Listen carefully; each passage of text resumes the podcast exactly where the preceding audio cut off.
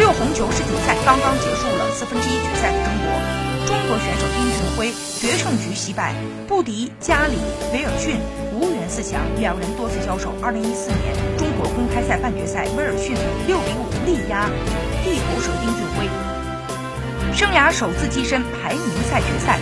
本场比赛一开始就打得难解难分，威尔逊始终保持两局的优势。第七局，丁俊晖突然发力，三十二比二十一，三十九十二，六十七比一，连赢三局之后拿到赛点。可惜在第十局，他几乎就要拿下的时候出现了犯规，被威尔逊抓住机会，三十七比三十六，一分险胜。进入决胜局，威尔逊又占据了主动，以六十四比零获胜，最终六比五淘汰丁俊晖，晋级四强。